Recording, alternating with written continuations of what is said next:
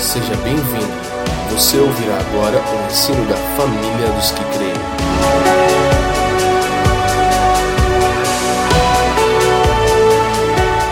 Eu penso que esse é um tempo muito pertinente para nós estudarmos essa carta, a carta aos Efésios, porque sem dúvida nenhuma essa carta é o que nos dá todo o nosso senso, nos dá o significado de por que e como somos igreja, e é também uma carta que nos chama a olharmos todas as coisas a partir de uma perspectiva eterna. Então, em dias como os dias que vivemos, sem dúvida nenhuma, deveríamos imergir na mensagem contida na carta aos Efésios, a fim de que o nosso coração encontre descanso no Senhor. E se nós tivéssemos programado, talvez não haveria um melhor momento como esse para que nós expuséssemos essa carta.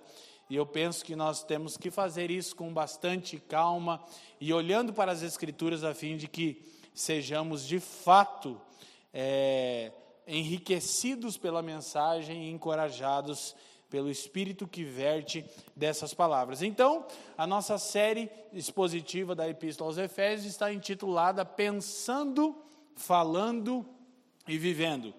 É, na semana passada, o Fafa fez uma abordagem muito é, é, especial, muito rica, muito encorajadora da palavra. Quem acompanhou a mensagem, ela já está é, nos canais e nas plataformas digitais. E a proposta é, de usarmos esse título, Pensando, Falando e Vivendo, é primeiro aprendermos a pensar, falar e viver a partir de uma perspectiva eterna. Então eu torno a dizer isso, gente. Não há um momento mais oportuno do que esse para que possamos aprender a pensar, falar e viver não a partir de uma perspectiva temporal e terrena, mas de uma perspectiva atemporal e celestial. Amém? Ó como precisamos ser encorajados nisso. E a segunda maneira que nós podemos observar por que nós decidimos intitular essa série com essas três palavras, pensando, falando e vivendo, é porque a mensagem aos Efésios, ela parte desse pressuposto que primeiro, somos chamados a refletir em quem nós somos e em quem Deus é em Cristo Jesus, OK? Somos chamados a falar quem nós somos e quem Deus é a partir da perspectiva da revelação que Deus dá de si mesmo e anunciar, falar as boas novas de Deus e consecutivamente somos chamados a viver a partir dessas reflexões na obra de Deus, a partir desses anúncios e da mensagem que carregamos, para que isso seja de fato uma verdade internalizada em nós. Então hoje nós vamos é, expor os versículos 1 a 14 da carta de Paulo aos santos que estavam em Éfeso. Vamos ter uma leitura sistêmica até o verso 14. E depois então oramos. Paulo, apóstolo de Jesus Cristo, pela vontade de Deus, aos santos que estão em Éfeso e fiéis em Cristo Jesus a vós graça e paz da parte de Deus nosso Pai e do Senhor Jesus Cristo. Bendito o Deus e Pai de nosso Senhor Jesus Cristo, o qual nos abençoou com todas as bênçãos espirituais nos lugares celestiais em Cristo. Como também nos elegeu nele antes da fundação do mundo para que fôssemos santos e irrepreensíveis diante dele em amor e nos predestinou para filhos de adoção por Jesus Cristo, para si mesmo, segundo o beneplácito de Sua vontade, para louvor da glória de Sua graça, pela qual nos fez agradáveis a si no amado, em quem temos a redenção pelo Seu sangue, a remissão das ofensas, segundo as riquezas da Sua graça, que Ele fez abundar para conosco em toda sabedoria e prudência descobrindo-nos o mistério da sua vontade, segundo o seu beneplácito que propuser em si mesmo, de tornar a congregar em Cristo todas as coisas, na dispensação da plenitude dos tempos, tanto as que estão nos céus, quanto as que estão na terra. Nele, digo, em quem também fomos feitos herança, havendo sido predestinados conforme o propósito daquele que faz todas as coisas, segundo o conselho da sua vontade. Com o fim de sermos para o louvor da sua glória, nós, os que primeiro esperamos em Cristo, em quem também vós estáis depois que ouvistes a palavra da verdade, o evangelho da vossa salvação, e tendo nele também crido, fostes selados com o Espírito Santo da promessa, o qual é o penhor da nossa herança, para a redenção da possessão adquirida, para louvor da sua glória. Oremos, Pai, mais uma vez erguemos as nossas vozes a Ti em oração, damos-te graças por Cristo Jesus, declaramos abertamente ao mundo que Cristo Jesus é suficiente e que Ele é a dádiva que realmente precisávamos e necessitamos diariamente. Pai, eu quero te pedir que você traga consolo, que você traga, Senhor, refrigério a todos aqueles que estão em aflição num tempo tão distinto como esse e que nós, como seus filhos, sejamos supridos pelas bênçãos espirituais em Cristo e possamos suprir aqueles que carecem de socorro e ajuda neste momento, mesmo que o nosso coração não esteja feliz, nós estamos profundamente agradecidos e alegres, pois nossa esperança repousa naquilo que é eterno e na pessoa tal como na obra do seu filho Jesus Cristo, nosso Senhor, por meio de quem nós oramos a você nessa manhã, Pai. Amém e amém. Queridos, então, esse primeiro capítulo de Efésios, ele está construído em duas grandes sessões, poderíamos dizer assim, estruturado em duas grandes sessões.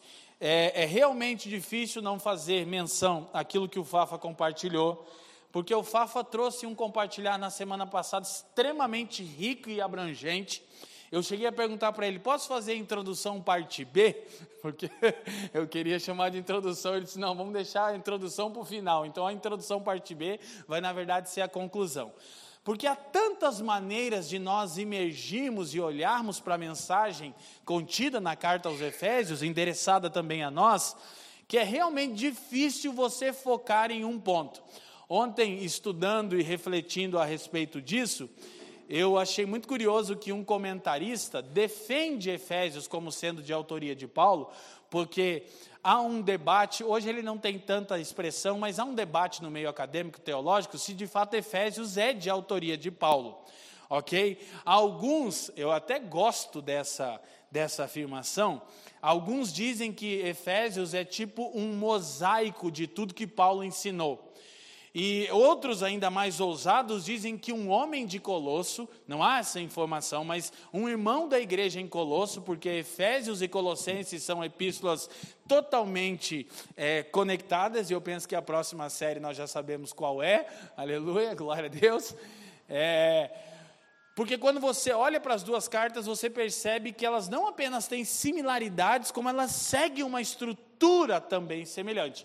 Então, estudiosos pensam que talvez um irmão na igreja de Colosso, muito é, amante da doutrina que Paulo ensinava, e, e, e pelo fato, diz esse estudioso, de algumas pessoas terem deixado de lado as cartas de Paulo, ele resolveu procurar todos os documentos e organizou, como se fosse a coroa de tudo que Paulo ensinou, a Epístola aos Efésios, e não no intuito de mentir, mas no intuito de não permitir que as pessoas entendessem que a carta não tinha autoridade, ele deu a Paulo a autoria dela, não botando o seu nome, porque a única coisa que então esse irmão havia feito teria sido organizar aquilo que é o mais alto e sublime nos ensinos de Paulo.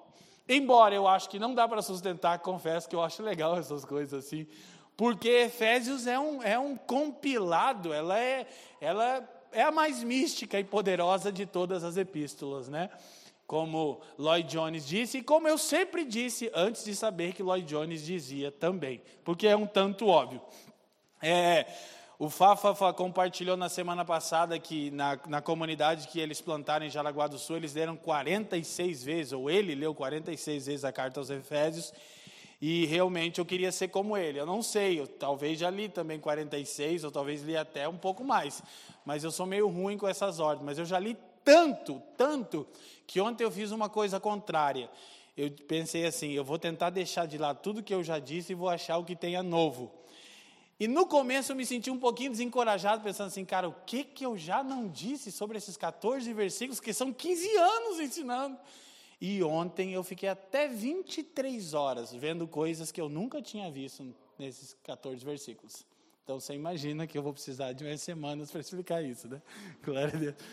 Então, gente, dito isto, dito isto, eu quero refrescar a memória, me linkar com aquilo que o Fafa, ou o pastor Fabiano Crenque, talvez eu nunca vá conseguir chamar ele Fabiano, disse na semana passada para nós podermos avançar.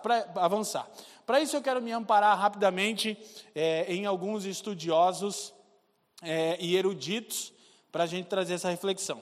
Qual é a razão principal pela qual eu acredito que Efésios é de autoria de Paulo? Porque lá no capítulo 3, quando nós é, chegarmos lá, nós vamos perceber que o autor da carta, que no caso entendemos que é Paulo, ou se fosse esse irmão que quis cooperar com o ensino de Paulo, ele falando é, de si mesmo diz: A mim, o menor de todos os santos. Então eu achei fantástico que um outro estudioso diz: aqui está a grande prova de que Efésios pertence a Paulo, pois nenhum discípulo de Paulo teria coragem de dizer que Paulo era o menor dentre todos os irmãos. Somente uma pessoa poderia dizer que Paulo era menor, o menor de todos os santos. Quem é essa pessoa? Ele mesmo, amém? Então, baseado nisso, é, nossa primeira citação. Nosso tema de hoje é uma vida de bênção espiritual. Vamos dizer junto? Uma vida de bênção espiritual. Então, John Stott, que é um dos teólogos que nós estamos usando aqui de apoio, ele afirma a seguinte coisa: a Epístola aos Efésios é uma síntese maravilhosamente concisa, mas abrangente, das boas novas e suas implicações. Ela conta como Jesus Cristo derramou seu sangue em uma morte sacrificial pelo pecado, ressuscitado da morte pelo poder de Deus e exaltado acima de tudo que competia com ele, ao lugar supremo, tanto no universo como na igreja. E mais do que isso, nós que estamos em Cristo, unidos a ele pela fé, compartilhamos esses grandes eventos. Então, é verdade que Efésios traz uma descrição, uma narração da obra de Deus em Cristo e da exaltação da pessoa de Cristo por sua entrega voluntária. Ponto. Mas é verdade no mesmo nível de que nós partilhamos dessa realidade. E por isso nós observamos essa dinâmica da carta aos Efésios com um conteúdo doutrinário riquíssimo, mas com uma aplicação prática impressionante. Então, Efésios é a carta que nos mostra que não há conflito entre doutrina e prática. Pelo contrário, na verdade, a doutrina genuína gera prática. Mas Efésios não tem apenas doutrina e prática. Efésios tem doxologia, louvor, como uma marca que percorre a carta toda e um chamado a uma vida de oração. Então você tem doutrina e prática, louvor e oração, marcando toda a carta. Mais ou menos como que se, é, eu acho que é John Stott que diz isso, é impossível você ler a epístola aos Efésios sem que isso te leve à oração e à doxologia, ao louvor. Porque compreender tais verdades enche o nosso coração de gratidão. Mas o ponto é como nós podemos participar ou compartilhar destes grandes eventos que envolvem a pessoa de Cristo, sua encarnação, vida, morte, ressurreição, ascensão e expectativa de retorno. Como nós somos inseridos na mensagem da carta? Nós somos inseridos na mensagem da carta por intermédio de uma vida de disciplinas espirituais. Então, não apenas ler as verdades contidas nessa carta é o nosso desafio, mas internalizarmos tais verdades por intermédio das disciplinas espirituais, a fim de que não apenas o nosso intelecto seja convencido de que somos ressuscitados com Cristo, mas para que experimentemos diariamente o poder da ressurreição. Ok? E nós podemos ver, sem dúvida nenhuma, o poder da ressurreição manifestando-se, por exemplo, em prodígios. Então, quando alguém é curado, e nós cremos na cura física, somos continuistas no que diz respeito aos dons do Espírito, sem dúvida é por causa do poder da ressurreição. Contudo, o poder da ressurreição não tem apenas manifestações objetivas, como uma cura física ou um demônio ser expelido de alguém outrora perturbado. Não! O poder da ressurreição tem também manifestações subjetivas, como garantir alegria em dias como estes. Por quê? Porque Cristo venceu a morte. Então, ou eu desfruto do poder da ressurreição vendo alguém ser curado do coronavírus, ou eu desfruto do poder da ressurreição por um irmão que venceu o coronavírus e foi habitar com Cristo. Quem está me entendendo? Sempre que alguém vence o vírus, nós saímos do hospital com a plaquinha. Eu venci a Covid-19, correto? E se a pessoa não sai com aquela placa, a pergunta é: ela estava em Cristo ou não? Pois se em Cristo estava ela, ela venceu, de um jeito ou de outro, saindo pela frente ou por trás, no hospital, se é que vocês me entendem. Então, o poder da ressurreição tem sim aspectos subjetivos muito importantes para a nossa vida prática, ok? Como desfrutamos dessa realidade? Pela fé, naturalmente. Contudo, ao desenvolver nossa espiritualidade, firmando as raízes do nosso homem interior em Cristo.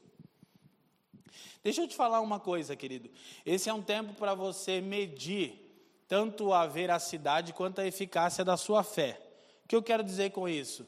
Se em dias como esse você não tem sido impelido a firmar suas raízes em Cristo, há uma grande chance de você não ter experimentado o novo nascimento ainda.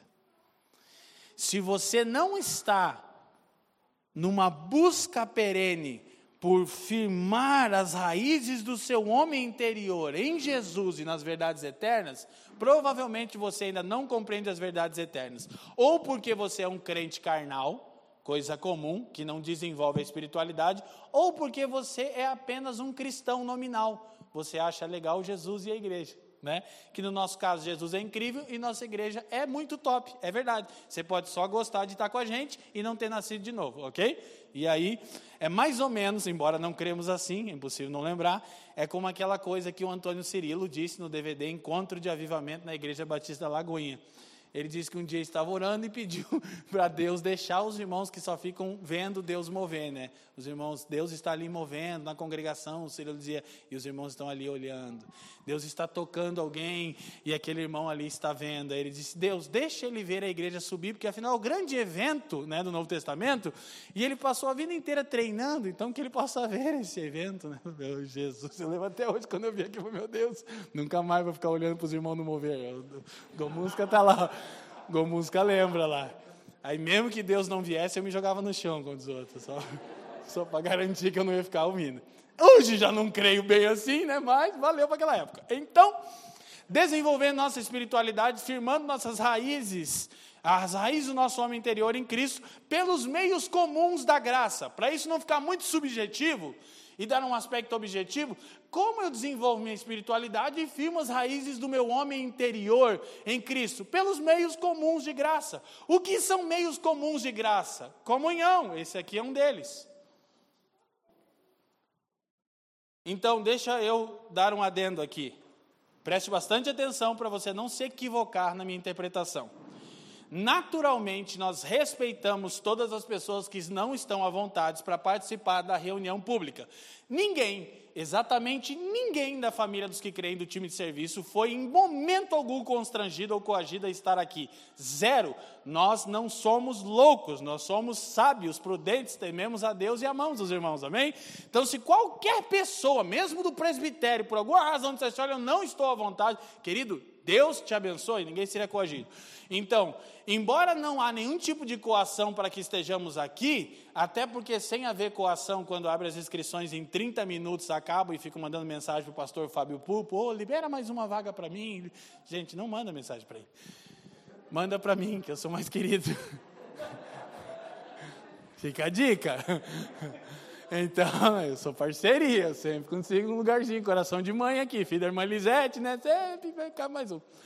Então, embora não há esse tipo de constrangimento, se alguém não está desejoso por comunhão após um ano de pandemia, aí está outra evidência. Ou você é um crente carnal, ou um cristão nominal que não provou o novo nascimento. É impossível você não estar desesperado pela comunhão da igreja. E nós estamos de casa em casa sempre que possível, sim, mas eu estou falando desse negócio aqui. Eu não sei de você, mas eu estava ali e falei, oh, Jesus, ainda sou crente. Graças a Deus, eu quase chorei. Se começasse mais um pouquinho o louvor, eu chorava. Mais uns 15 minutinhos eu chorava. Também sou difícil de chorar. Falei, nossa, ainda sou pentecostal, né? É impossível. Então, nós firmamos as raízes do nosso homem interior em Cristo por intermédio dos meios de graça comum. Comunhão é um deles, tanto no aspecto mais é, é, é, reduzido, como o encontro de dois irmãos nos lares, como o encontro dominical de toda a congregação. Leitura da palavra é um outro meio de graça comum, uma outra forma de você internalizar e participar desses eventos que dizem respeito a Jesus Cristo. Cara, é legal saber que Cristo ressuscitou, e intelectualmente é importante isso, mas experimentar a realidade da ressurreição é melhor. Isso é muito, de novo, aspectos objetivos, como sinais e prodígios, e aspectos ob, é, é, objetivos, né? Eu disse subjetivos ou objetivos? Objetivos, sinais e prodígios, subjetivos, como alegria interior. Isso é sensacional. Dias atrás eu tive aí uma experiência curiosa com o bem, que minha mãe estava compartilhando a história de quando eu quase perdi a vida, quando tinha um ano. Trouxe informações novas sobre isso, não vou falar para não chorar, mas que eu perdi os dois pulmões e tal. E aí, quando a mãe foi embora, o bem falou: Pai, eu não entendi isso que a avó falou. Eu falei, o que, que você não entendeu? Como que você perdeu os dois, os dois pulmões? E a avó disse que não tem como colocar o outro, que não se faz transplante, e você ficou vivo. Aí eu já vi a brecha, eu falei, olha filho, isso é um milagre criativo, o Randy Clark dizia. Como é que é isso? Jesus criou dois pulmões dentro do pai de novo. Aí ele ficou assim, mas não consigo entender. Eu falei, então, o pai também não sabe como é acontecer. Você sentiu alguma coisa? Falei, não, eu só respiro agora, né? Então, na teoria, deu certo. Então, é a manifestação objetiva para você internalizar. Mas aí, de repente, eu passei o outro dia inteiro quebrantado. Porque fazia tempo que eu não pensava subjetivamente naquilo. Eu disse, poxa, eu sei que Deus me curou, a mãe sempre disse. Mas ela acrescentou uma informação que eu compartilhei com o Fábio com o Jaque, com o Fábio com o Jaque, com o Leandro e Cris. Ela disse, filho, seu pai estava com o seu caixão desse tamanho, no porta-malas do carro, ele doou seu caixão para o hospital. E eu disse para ela, por que você nunca me contou isso? Ela disse, eu disse que ele comprou. Mas eu achava que era uma forma de dizer. Até o Fafa disse, conhecendo você, eu achava que era aquela. É o aumento, mas não invento, né? Diz que eu vi, era assim. E eu também meio que achava, era, né, assim, não inventei, só dei uma aumentada na história. Que meu pai sempre me dizia, negão, o pai comprou seu caixão. A mãe disse, não, não, não. O pai comprou o seu caixão. Ele era desse tamanho, ela começou a chorar. Ele estava com ele no porta-mala. E o tempo de ele comprar o caixão e voltar ser foi curado, ele teve que doar o caixão para o hospital.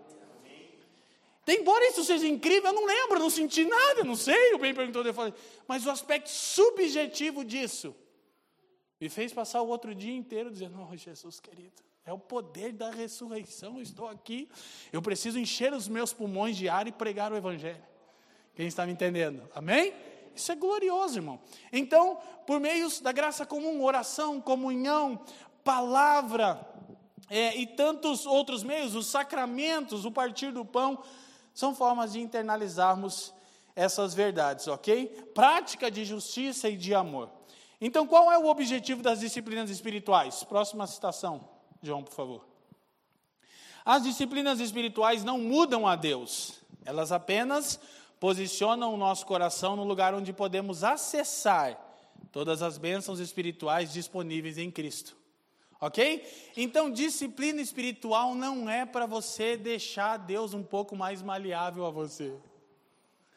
Disciplina espiritual é para você deixar o seu coração mais maleável à ação de Deus. Então, faz diferença se eu não orar, eu vou perder a minha salvação? Não, se você crê em Cristo. E se eu não ler a Bíblia, eu vou perder a salvação? Não, se você crê em Cristo. Embora seja difícil, você tem que crer nele, como diz as Escrituras, mas você pode ter ouvido de alguém direitinho, como no caso dessa igreja, você pode ter pastores que pregam certinho o evangelho e você é salvo, porque os pastores não estão te enganando. Então você não perderia sua salvação, mas você não participa dos gloriosos eventos descritos em Efésios a respeito de Cristo. Você só fica expectando aquilo. E aí, esse é um dos principais problemas. Você não tem uma fé que opera eficazmente agora. Você só pensa que pode ser que, quem sabe, um dia, talvez, você vai provar alguma coisa. Quem está me entendendo, diga assim. Então, disciplinas espirituais não mudam a Deus, mas elas posicionam o nosso coração. Ok? Então, é por isso que nós lemos as Escrituras diariamente nós oramos diariamente, nós procuramos comunhão, nós partimos o pão e todos os meios comuns da graça, ok? Então, mais uma citação de Stott para a gente correr e terminar essa introdução. Toda a carta é uma magnífica combinação de doutrina e dever cristãos, fé e vida cristãs. O que Deus fez por meio de Cristo e o que devemos ser e fazer em consequência disso. Ok? Então, esse é o objetivo de imergirmos na mensagem da Epístola aos Efésios.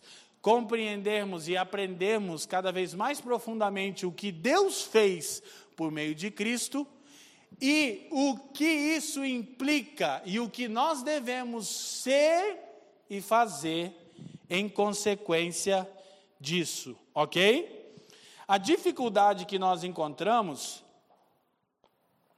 talvez para destrinchar, perdão, melhor a carta, é que isso também é outra coisa que eu sabia, eu acho que eu, o Fê, a gente sempre falava, sem saber que os comentadores também diziam isso, né? Que Efésios, você não sabe se é um hino de louvor, ó, Efésios inteiro dava uma música, top. Você não sabe se é uma oração, tem hora que parece que Paulo está cantando um louvor, tem hora que parece que ele está orando, e tem hora que ele parece que ele está fazendo as duas coisas. E você não sabe se Efésios é um compêndio doutrinário, porque o capítulo 1 eh, ao 3 é talvez uma, uma das maiores explanações do eterno propósito de Deus em todo o Novo Testamento. E você também não sabe se Efésios é uma pregação, porque parece um sermão. Não parece apenas uma coisa. Parece um sermão, parece por isso. Daí, muitos historiadores acreditarem que ela foi organizada num sistema de sermão a partir de tudo aquilo que Paulo ensinou. Então, para esses historiadores, seria um mosaico. Não perde a autoridade de escritura inspirada, porque foi Paulo que disse, só quem escreveu foi outra pessoa. Isso não muda nada, porque a maioria das cartas de Paulo não era ele que escrevia. Quem está me entendendo? Então, é interessante pensarmos assim. Para tal, um comentarista chamado Francis Folks afirma o seguinte: Sob muitos aspectos, Efésios mais parece um sermão, e em algumas partes, mais uma oração ou uma vigorosa doxologia, do que uma carta escrita para atender alguma necessidade especial de uma determinada igreja. Parece um sermão sobre o mais excelente e mais amplo de todos os temas para o cristão, o eterno propósito de Deus o qual ele está cumprindo por meio de seu filho e vem executando na igreja e através dela. Ok? Então nós podemos abordar Efésios. Tanto é que várias das nossas canções aqui são embasadas em Efésios, tanto canções do Lucas Bowser, como do Faf da Jaque, como os raps do Cami, entre, é uma fonte inesgotável de doxologia, de louvor. E é também uma das cartas que a gente mais usa para orar. A gente fica orando toda hora. Deus nos dá espírito de sabedoria e revelação. E é também uma das cartas da onde nós mais extraímos ensino bíblico, o eterno propósito de Deus. E também é uma das cartas que usamos para aquecer o coração das pessoas, como um sermão. E é uma das cartas que nos norteiam e orientam na nossa vida prática. O cara começa a falar das perspectivas mais altas das coisas celestiais e ele termina dizendo que você, como empregado, tem que trabalhar direitinho para o seu patrão, para que o nome de Cristo não seja difamado. Das 8 às 17h30, de segunda a sexta. Ela é impressionante nesse aspecto, ela é muito abrangente, ok? Então, é, como eu disse, o capítulo 1 é estruturado em doxologia e intercessão. O aspecto doutrinário está nas entrelinhas dos louvores e da oração. Então, do versículo 3 ao 14, já falamos isso várias vezes, é um hino de louvor. E do 15 ao 23, que veremos na próxima semana, é uma oração, é uma intercessão. Então, um capítulo inteiro, Paulo faz apenas uma coisa: adora e ora. Olha que coisa pentecostal, né? Adora a Deus ora e adora. Adora e ora. É louvor e oração. Oração e louvor. Intercessão e adoração. Adoração e intercessão. É assim que funciona o capítulo. Então, quando nós vamos olhando pormenorizadamente, versículo 1: Paulo, apóstolo de Cristo Jesus, por vontade de Deus, aos santos que vivem em Éfeso e fiéis em Cristo Jesus.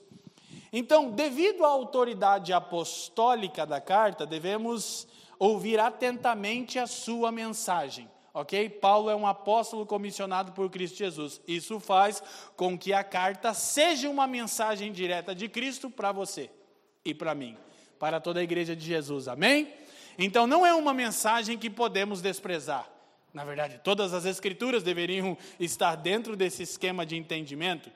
É uma mensagem dada a nós por um apóstolo do Cordeiro de Deus. Então, ele é encarregado de comunicar a suprema excelência do poder de Deus a respeito de quem Cristo é, quem nós somos e todas as demandas da redenção.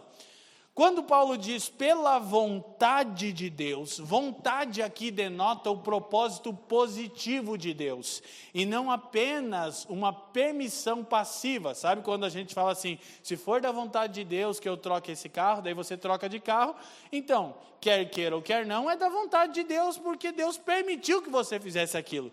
Mas vontade aqui fala do propósito positivo, não é apenas que Deus permitiu que Paulo comunicasse a mensagem, é que Deus quis e salvou Paulo para tal obra. Quem está me entendendo?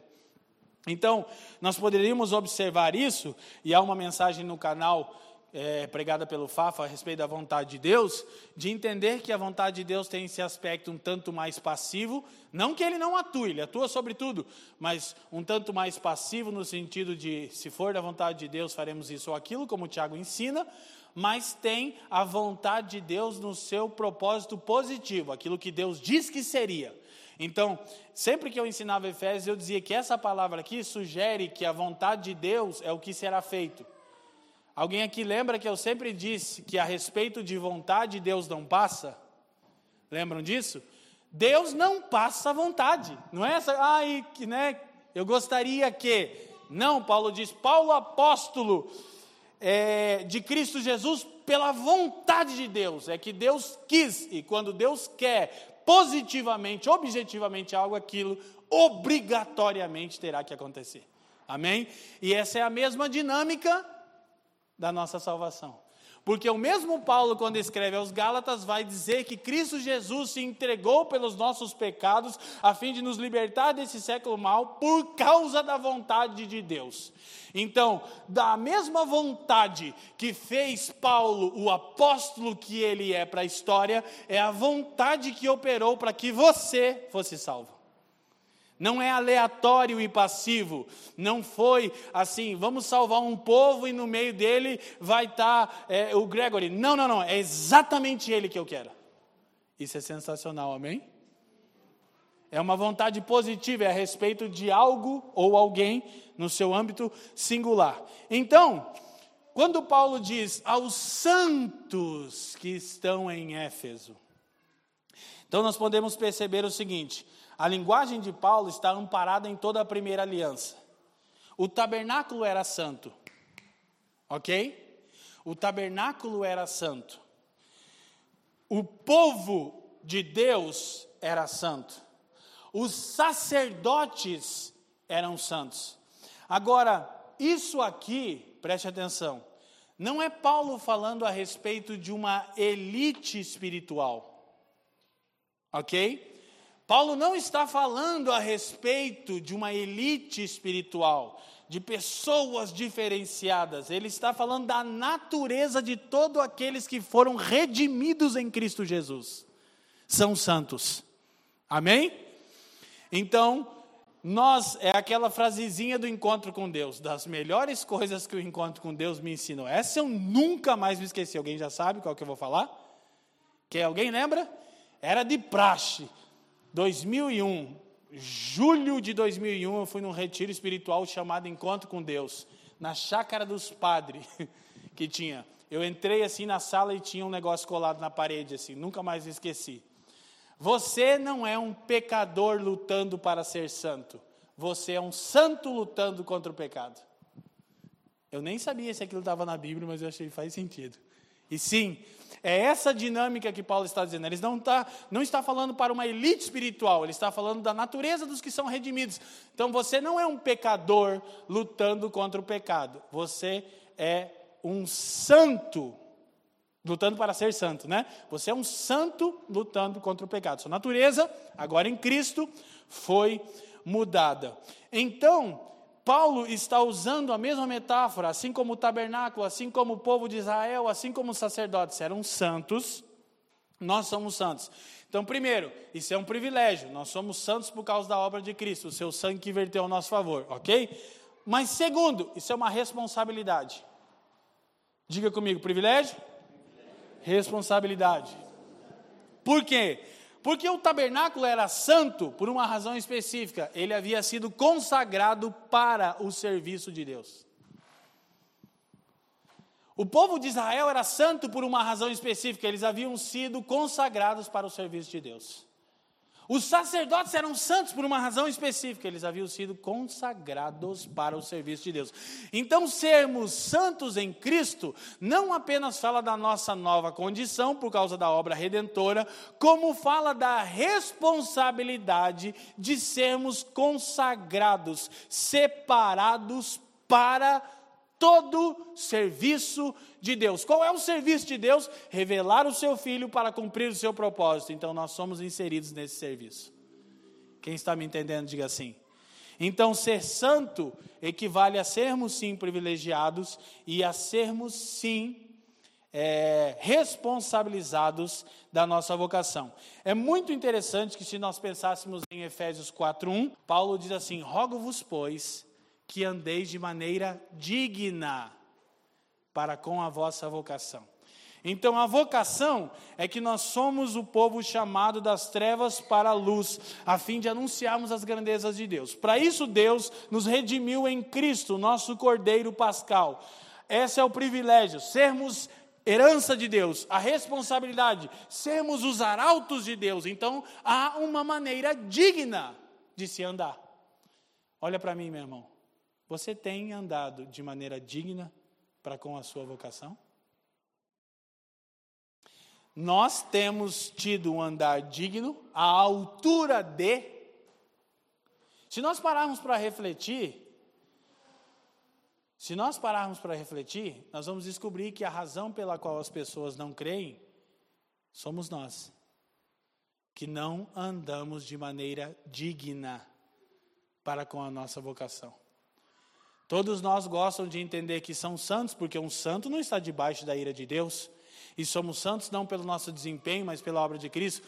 Mas precisamos lembrar que Paulo está usando a metáfora de tudo aquilo que era santo na primeira aliança e tudo que era santificado era santificado para estar a serviço de Deus e para representá-lo. O que era o tabernáculo? A representação da presença de Deus entre o povo. O que era o povo de Israel? A representação da presença de Deus entre as nações.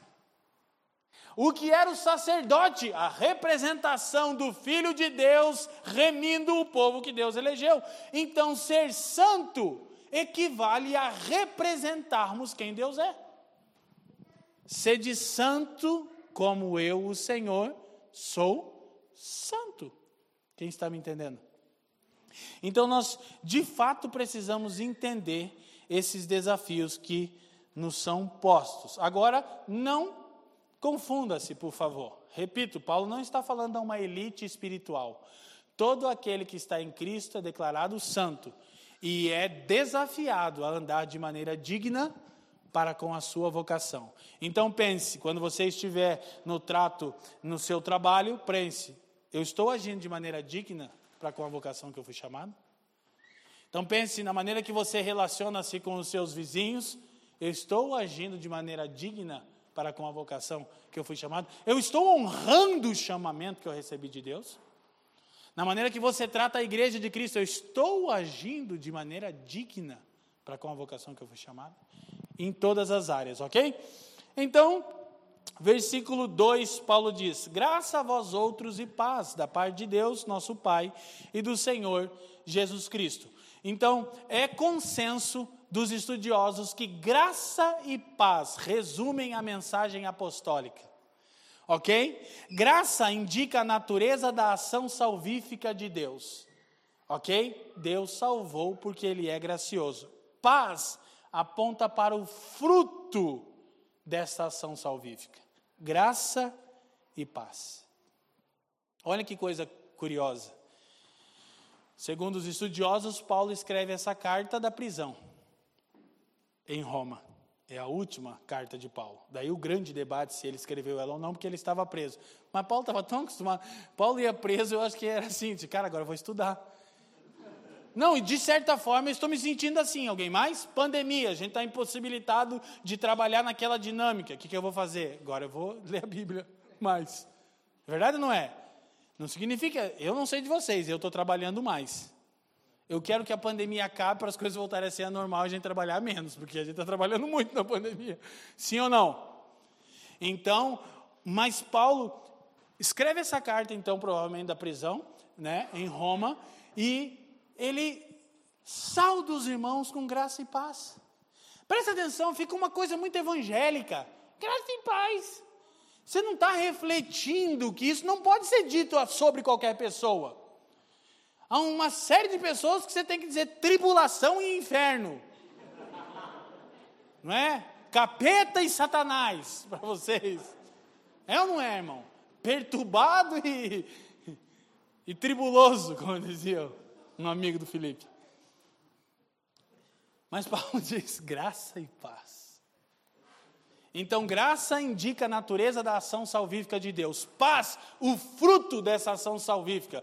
Então, por causa da natureza graciosa de Deus, nós temos paz para com Deus e uns para com os outros. Já falamos aqui por vezes que quando olhamos as consequências imediatas da, te, da queda, em Gênesis 3, as consequências imediatas são conflito com Deus e conflito com o semelhante. Adão, você comeu do fruto proibido? A mulher, próximo, que você, Deus, me deu. O primeiro efeito da queda, conflito com Deus, conflito com o próximo. Segura aí, varão, o mistério que eu vou mandar agora. Então, se você realmente está reconciliado com Deus, a primeira evidência é que você vive em paz com o semelhante. Olha aí, hein? Glória a Deus. Diria o pastor, deixa o Espírito Santo ministrar seu coração, Paulo Borges. E dá aquela ajeitadinha na cadeira assim. Gente, deixa eu falar um pouquinho mais isso, que eu vou ter que terminar por aqui mesmo. Eu já disse, e eu repito, escuta. A qualidade ou a autenticidade da nossa espiritualidade não é medida pela nossa relação com Deus, é medida pela nossa relação com o próximo. Vou dizer de novo. A autenticidade da nossa espiritualidade não é medida pela nossa relação com Deus, é medida pela nossa relação com o próximo. Cara, eu amo Deus. Uau, tô queimando aqui, só quero Bíblia, Maurício. só quero ler Bíblia, cara. Mas toda hora está em conflito com alguém. É os irmãos com senso de perseguição. Tem sempre alguém fazendo mal para ele. Tem sempre alguém tramando. Tem sempre alguém levantado pelo Satanás para te perturbar. Não, meu querido, é que você já é perturbado mesmo. Por isso que parece que todo mundo te perturba. Aleluia. Glória a Deus. Gente, se nós der, dermos esse testemunho ao mundo, de paz para com o semelhante, não importa o que ele faça comigo, eu estou em paz. Paz é minha condição perene. Quem está entendendo? Então nós precisamos entender. Então Paulo salda eles com graça e paz, ok? E isso indica tanto a natureza da ação salvífica de Deus, graça, quanto paz, que aponta para o fruto dessa ação. Temos paz com Deus e uns para com os outros. John Stott sugere que nós poderíamos falar paz pela graça, quando saudássemos uns aos outros, não graça e paz, entendeu? Tipo, é paz pela graça. Né? Estamos em paz com Deus e com o nosso semelhante pela graça. Sim ou não? Amém, irmãos? Então, esse é um desafio e nós vamos percebendo as verdades contidas nesse texto. Eu vou me ater aqui para a gente poder então olhar o hino de louvor inteiro na próxima semana. Que essa seja a marca dessa próxima semana. Paz pela graça, amém? Paz pela graça. Paz para com Deus e para com o nosso próximo. Que possamos abençoar. Ah, como as pessoas carecem, gente, de paz. E não é justamente esse o nosso chamamento? Jesus diz: quando vocês chegarem em uma casa, saudem-na com com paz, porque vocês são portadores de shalom. Paz, prosperidade, saúde, você libera a sua realidade interior para que ela modele a realidade exterior. O Bill Johnson disse isso, mais ou menos assim. E de fato, quando nós olhamos apenas para lembrar do episódio de Jesus no barco, Bill Johnson sempre ensinava exatamente isso: que havia uma tempestade, uma tormenta exterior, e os discípulos estavam sendo absorvidos por aquela tormenta, mas Jesus estava dormindo o que demonstrava a realidade interior de Jesus. Porque sua perspectiva não era temporal, é atemporal.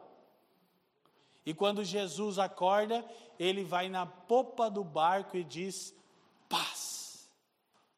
Ele libera a realidade dele interior e ela modela todo o exterior. Eu não sei se você vai conseguir fazer isso com a próxima tempestade. Mas o próprio, porque Jesus não disse que você faria. Ali tem a ver com a característica de Jesus sendo Deus, né? O Criador que ordena a criação. Não ficar tentando nem sempre funciona. Pode tentar. Mas ele disse que nós podemos e devemos chegar nos ambientes e dizer paz. E essa realidade interior nossa vai afetar a realidade exterior. Sabe quando você chega na sua empresa e está todo mundo atribulado? Se você não é mais um atribulado, porque está em Cristo e tem paz pela graça, aleluia, você só diga paz sobre todos vocês aqui. E você vai experimentar a graça de Deus modelando a realidade exterior. Amém? Obrigado por nos ouvir. Para mais informações, visite famíliadosquecreem.com.